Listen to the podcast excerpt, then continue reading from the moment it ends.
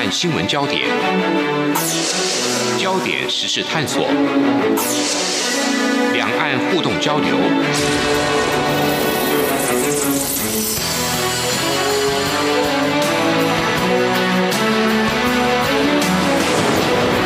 请听黄丽杰制作主持的《两岸 ING》。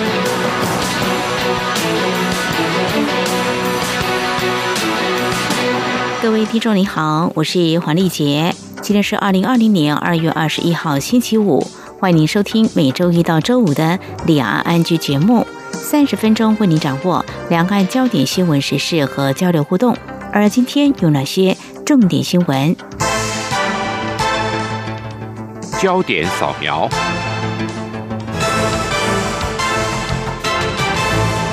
中央流行疫情指挥中心今天二十一号公布新增两例 COVID-19 武汉肺炎确诊病例，分别是第二十四案的外孙女以及第二十四案同住的小女儿。指挥中心表示，新增个案是家庭内亲密接触者，同时也框列了三百九十一名接触者，并持续进行疫调当中。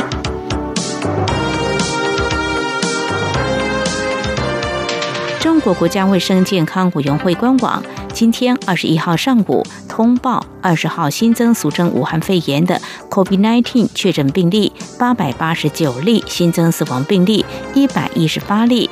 自疫情爆发到二十号午夜，累计确诊了七万五千四百六十五例，累计死亡两千两百三十六例。因疫情滞留中国湖北的国人发出陈情呼吁书，希望政府能够同意由中国大陆的东方航空执行运送。对此，陆委会主委陈明通今天表示，台湾已经将名单给了防疫人员，华航飞机也都准备好了，就等北京当局点头，呼吁北京以苍生为念。我政府今天二十一号派出华航包机前往东京羽田机场接回钻石公主号上通过检疫的国人，预定晚间十点十五分返抵桃园机场。中央流行疫情指挥中心表示，无论登机前或入境之后，我防疫人员都会执行发烧筛检、症状询问等动作。由于穿戴隔离衣和防护面罩，而且下机之后就直接送到医院进行隔离检疫，所以这次接访后程序会较为快速与简单。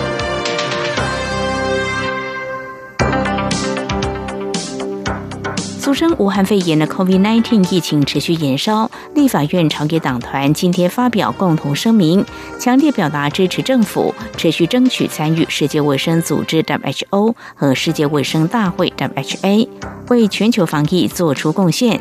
同时，立法院今天也将行政院提出的严重特殊传染性肺炎防治及纾困振兴特别条例草案，预计下周二院会三读通过。针对确诊感染武汉肺炎第十九案白牌车司机的疫调情况，防疫单位持续追踪。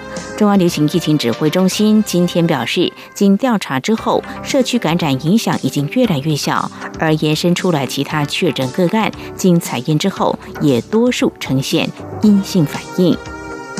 以上就是今天的两岸焦点新闻。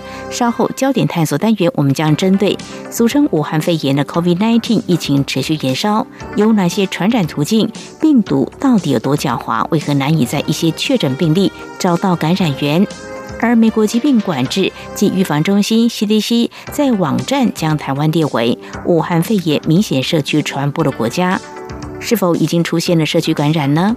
而这波疫情可望何时终了？我们在稍后访问专攻微生物学台大兽医专业学院名誉教授赖秀水，解析探讨。大家好，我是马街儿童医院儿童感染科主治医师黄聪明。要开学喽，预防武汉肺炎要注意什么呢？教室要打开窗户，让空气流通。要用肥皂勤洗手，避免用手摸眼、口、鼻等地方。如果不小心想要打喷嚏或咳嗽，记得用衣袖遮住才卫生。生病了就请好好在家休息，不要出门。如果真的要出门就医，也应该戴上口罩，保护自己，也保护身边的人。由政府请安心资讯由机关署提供。最热门的新闻，最深入的探讨，焦点探索。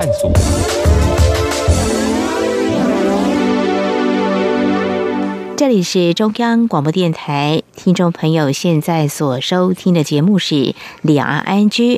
中国大陆湖北省武汉市去年底爆发二零一九冠状病毒疾病，也就是。武汉肺炎引起民众恐慌，因为已在全球的感染速度、人数还有死亡病例数，都较二零零二年到二零零三年出现的 SARS 要来得快，而且要多。目前全球已经有七万多名确诊病例，有两千多人死亡。那么台湾是有二十四个确诊病例，而且有一人死亡，这引发是否出现社区感染的疑虑？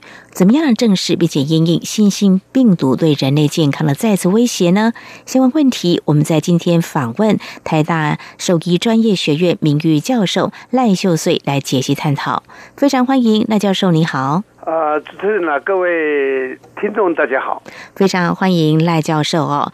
呃，我们先从二零零二年到二零零三年这个 SARS 疫情谈起。当时哦，在八个月期间，全球一共发现大概八千例左右的 SARS 可能病例，那么其中有七百七十四例死亡，主要还是集中在中国大陆，那么包括台湾、香港、加拿大还有新加坡这些国家。不过之后呢，好像就没有传出。SARS 病例哦，这个 SARS 病毒，呃，如果说一般人会觉得怎么可能不见呢？但是专家的角度跟观点又怎么样来看呢？呃，是的，这个 SARS 它是啊，跟现在的武汉病毒的呃性质不太一样啊。SARS 当时感染人的时候，它是呃症状非常的明显，而且只有一种症状。换句话说，它感染以后。就发烧，发烧以后呢，就症状非常明显。那这样的一个症状的去发现这个病人呢，非常容易。所以后来那个 SARS 呢，就利用隔离的方法，把这个病人就把他隔离起来。那隔离起来呢，这个病人就没有办法再去接触其他人，所以他就没有办法再传下去。所以当时用这种隔离的方法呢，把感染的病人都隔离在一个地方。像台湾也是这样啊，后来我们台湾的那个和平医院的那个封院，也就是采取这样的方式，啊，那隔离以后呢，因为 SARS，呃，感染人的死亡率差不多有十个 percent，嗯，所以死的死，那没有死的呢，经过治疗也在隔离的病房治疗，那隔离治疗恢复了以后，他身体都有抗体。他有抗体，最重要的呢，他有抗体恢复以后呢，他不会带毒。嗯，那那不会带毒的话呢，就是以后所有恢复的人呢，就没有所谓有 SARS 病毒的一个排出的传染。嗯，所以 SARS 在这种情况下呢，它就呃好像就灭绝了，很奇怪的就灭绝了。呃，这个是跟它的病毒的性状有关系。嗯，就是说它感染。那引起很明显的症状，你把这个病人隔离，那这样就不会再传给别人。那他康复了以后呢，他也不会带毒，不像很多的疾病呢，很多的病毒呢，感染了以后呢，它会带毒。好像譬如说我们流行性感冒，就有些人带毒在身上，他不会发病。那像这样的一个情况呢，那这个病毒就不容易把它消灭。那 SARS 呢，就是在这种情况下。它在经过几个月以后呢？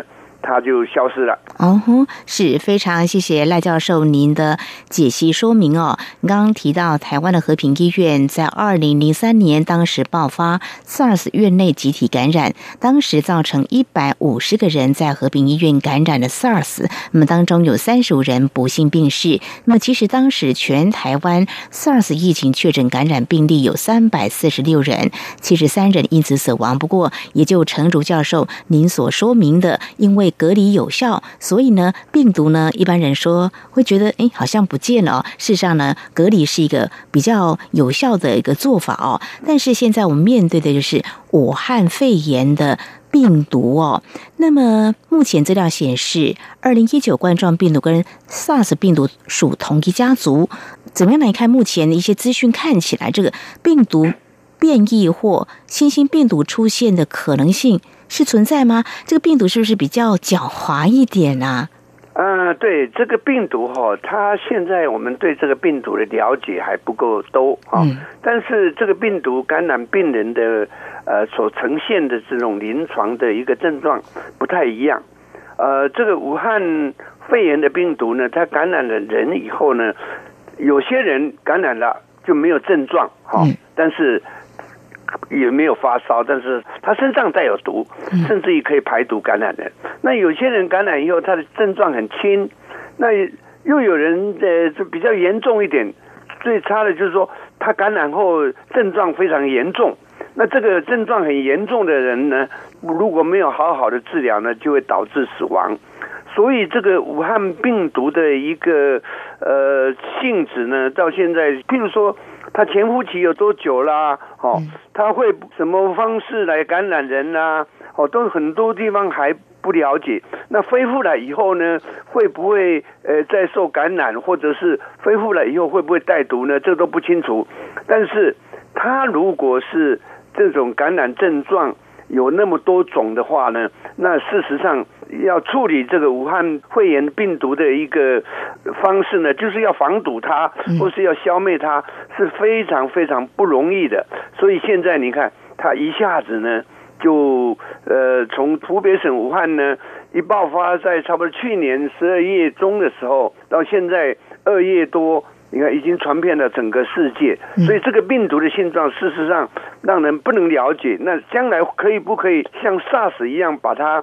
消灭呢？我们到现在还不知道。是，我们也看到相关的讯息或报道，就是说现在到底有没有药物，还有隔离这种方式之外，是不是还有其他办法？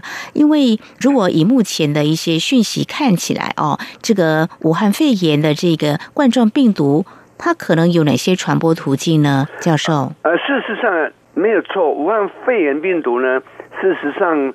呃，现在采用方法也是用隔离的。到目前，当然有发现一些药可以来医治，所以呢，呃，这个武汉病毒的一个现状我们还不清楚。刚才讲过，连它的传播途径都不清楚。但是现在我们大体上都可以了解，呃，它的传播主要是呃一个飞沫，飞沫就是说我们感染的人咳嗽以后，那会喷出很多的这个。呃，这些液体，好，那这些液体里面就含有病毒。那这个如果很接近的话呢，呃，跟接近这个病人的话，可能一公尺或是两公尺内就很容易被感染。但喷出的这些飞沫也会沾到我们这些呃物体，好像我们呃在公共场所的呃电扶梯啦，或是门锁啦、门把这些都会被污染到。嗯，那这个就是就靠接触传染。好，那现在。因为武汉肺炎病毒的这种传播途径呢，事实上，在我个人看啊，它传播的速度那么快啊，有些人呢，在一个公共场所，他就是在那里，嗯，晃了没有多久，他就被感染了。嗯，所以我认为这个武汉病毒的传播途径呢，除了刚才接触飞沫传染以外呢，已经达到了这个空气传染的这样的一个程度了。嗯所以呢，这个非常的可怕。那在中国方面呢，他们是说有一种。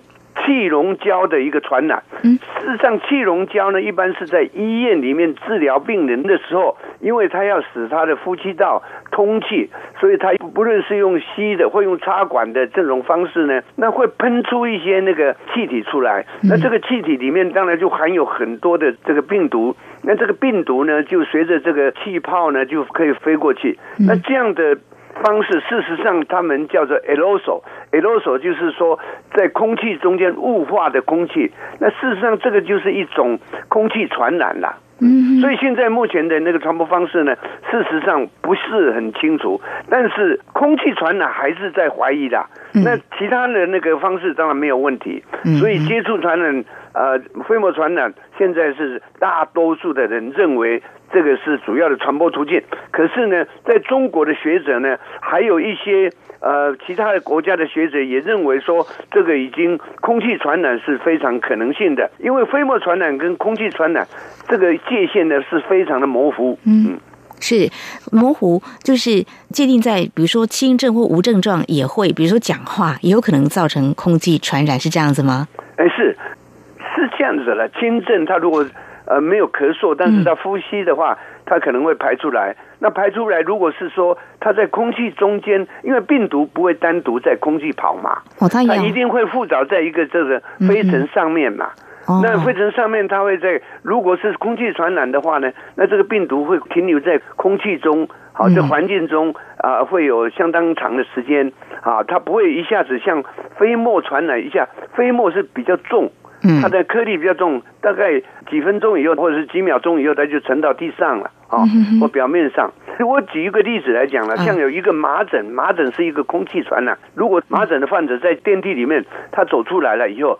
这个三十分钟内呢，这个电梯呢，可能都还会传染给别人。那这个表示说，麻疹的病人呢，在电梯里面他呼气，那那个病毒呢，都悬浮在这个电梯里面的那个呃空间，所以这个是叫空气传染。嗯，所以这个空气传染呢，就比较可怕了。因为你如果到了一个密闭的公共场所，或者是交通工具的那个捷运里面，或者公共汽车里面，那就很容易距离很远，也有可能被传染。嗯哼哼，好，非常谢谢赖秀穗教授您的解析啊，让听众朋友能够进一步的了解。目前呢，从一些有限的确诊病例，还有一些资料显示呢，这个武汉肺炎病毒呢，它传染途径可能就是飞沫传染或接触传染，也有可能是空气啊传播这样的一个途径哦。那当然有待后续专家进一步调查跟检疫哦。好，我们在今天呢，针对有关中国大大陆在去年底爆发了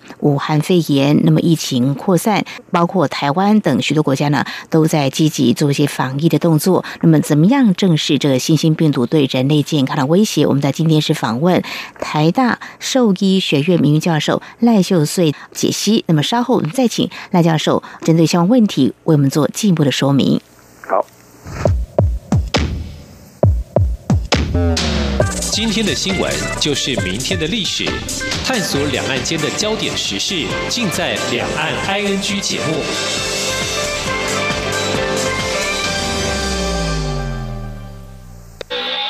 这里是中央广播电台台湾之音。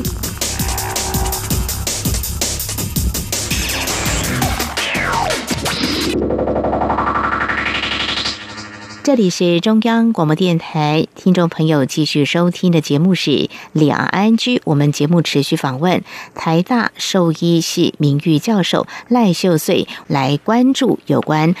武汉肺炎疫情持续扩散，如何来做有效的防疫哦？那么持续呢，要请教教授的是，刚才我们从一些有限的资料讯息，还有一些确诊病例来推估二零一九冠状病毒就是武汉肺炎可能的一些传播途径。那么接下来呢，我们就来关注在台湾的几个确诊病例哦。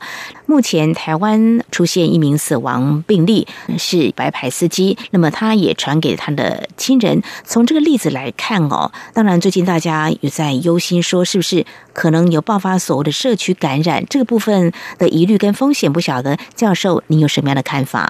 呃，所谓社区感染的话呢，就是说你一个被感染的人，在一个社区里面，不晓得。呃，怎么样就被感染的？换句话说，他找不到他的感染的源头是什么人传给他的。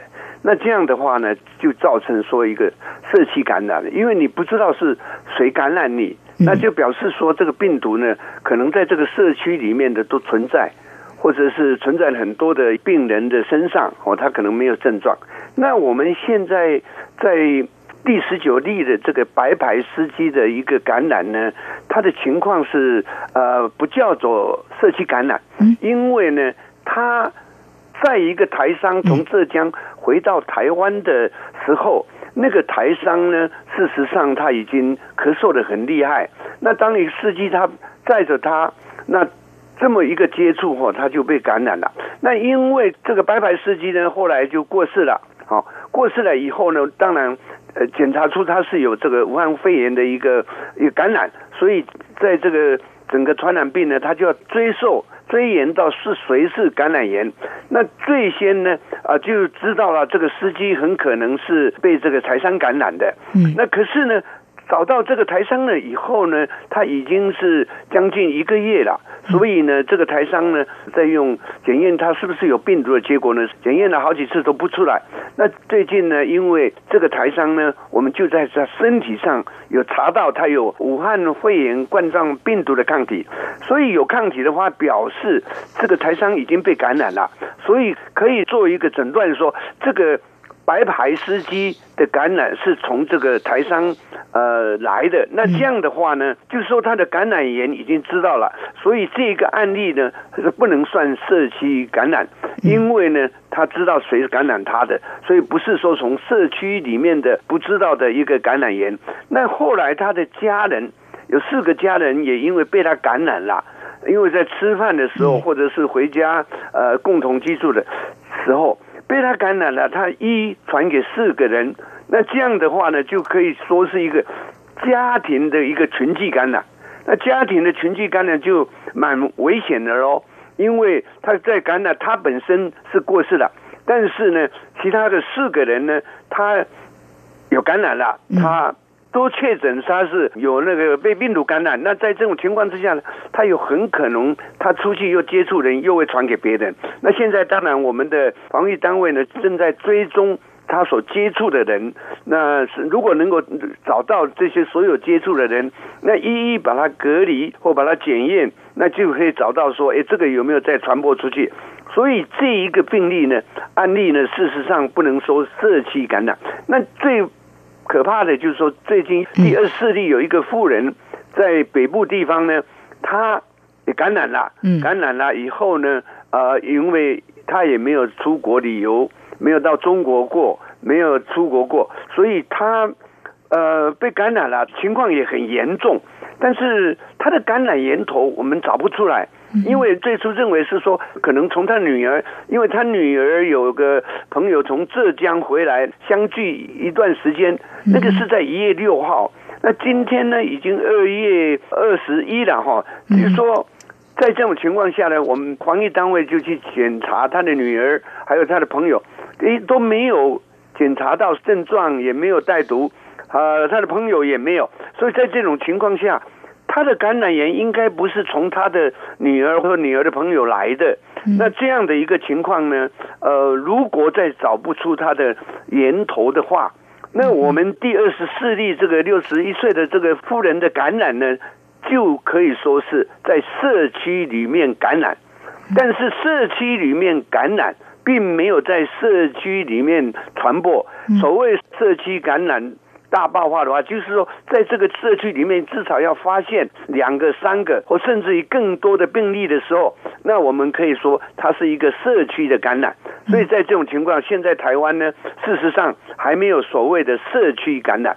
嗯哼，好，非常谢谢赖秀穗教授您的解析。那么，因为日前美国的 CDC 将台湾纳入这个社区感染，教授您的解析，让大家可以知道这个社区传播呢，还是有它的一些定义的哦。当然，我们也希望能够赶紧找出这个感染源头哦。所以呢，要确定病毒变异或新兴病毒，可能要很久，听起来好像有点挑战哦，是不是？那目前面对这个武汉肺炎病毒。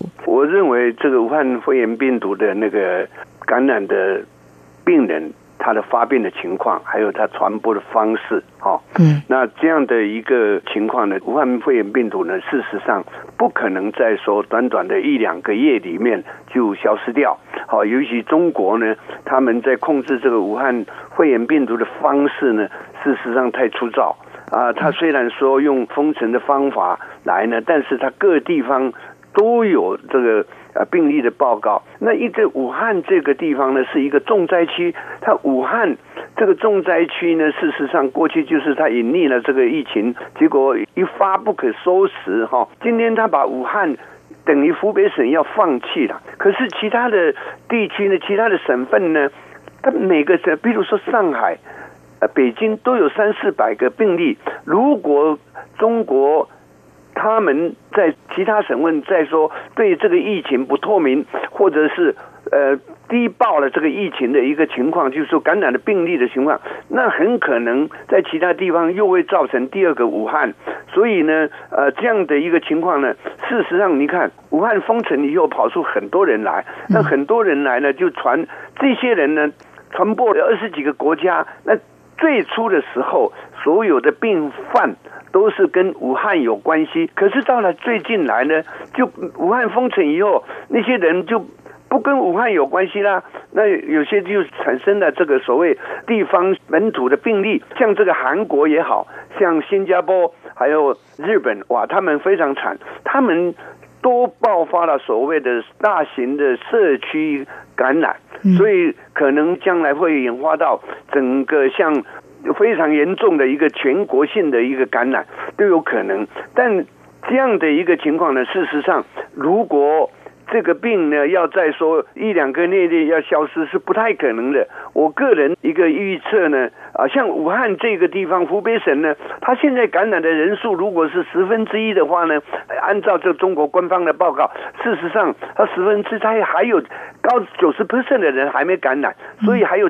四千多万的人没有感染，所以这个感染速度呢会慢。他把它封起来以后，那从这个都市一直延伸到乡下去，那其他的城市呢，他把它封起来，但是都有病例，那这个传播就是速度就会慢。所以这样的疫情呢，很可能会延长到夏天去啦。那夏天事实上不会影响太大，那可能会延后到年底。这是我个人的预测了，比较。大胆的预测，比较保守的预测，可能会延外到明年去都还有可能。嗯哼，好。那么目前中国大陆有一些城市是半封城或封城的一个状态哦。那么希望呢，这个疫情资讯能够透明，才会有助于能够快速来防范这武汉肺炎的疫情。那么我们也期待各国的防疫有可能的话能够通力合作哦。那么目前政府启动防疫工作，最后教授，你有什么样的建议或提醒？如果说它的传播途径是接触传染啦，或是飞沫传染，是特别是。空气传播，你有什么样的建议呢？呃，是这样子，如果它不管是飞沫或空气传播哈，在我们台湾的这个民众呢，我们啊，如果你要出去到公共场所去呢，像坐捷运、坐这公共汽车，或到有公共聚会的，像一零一这种封闭的地方，你一定要戴口罩哈。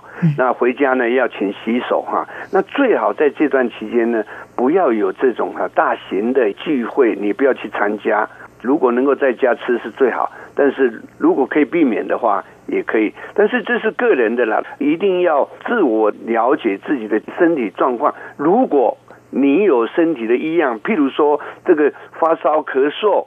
疲劳或是肌肉酸痛，像这样都是典型的肺炎的一个症状。哦，这个一跟流感是非常的相像，但是这个有酸痛啊、疲劳，那你要赶快去医疗单位医疗，然后告诉他的情况。那在这个政府方面呢，过去是杜绝病毒进来嘛，那就就是把很多人都。不让他进来啊，这是杜绝这个病毒在境外，但现在也还在做。但是我们台商很多人呢，一天都有上千人从中国进来嘛，那这个管道要不要断呢？我想他们会去考虑。但最重要的呢，在国内呢，他们要追踪很多有接触这些所谓确诊的病人，那这个工作是非常非常的庞大，会对我们的医疗体系呢。他们的负担是非常重的，那我们政府更应该要有一种心理准备，台湾很可能会爆发很大的这种疫情。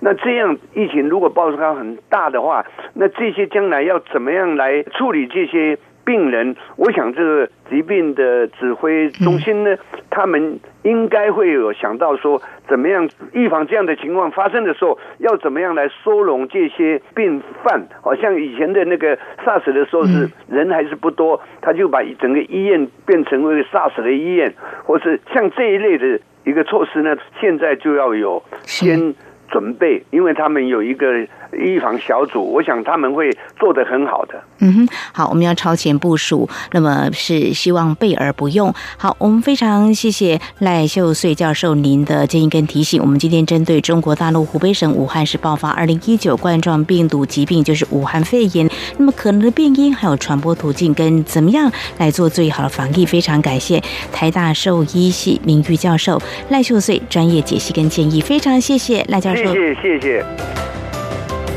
好，以上呢就是今天节目，非常感谢听众朋友您的收听，华丽姐祝福您，我们下次同一时间空中再会。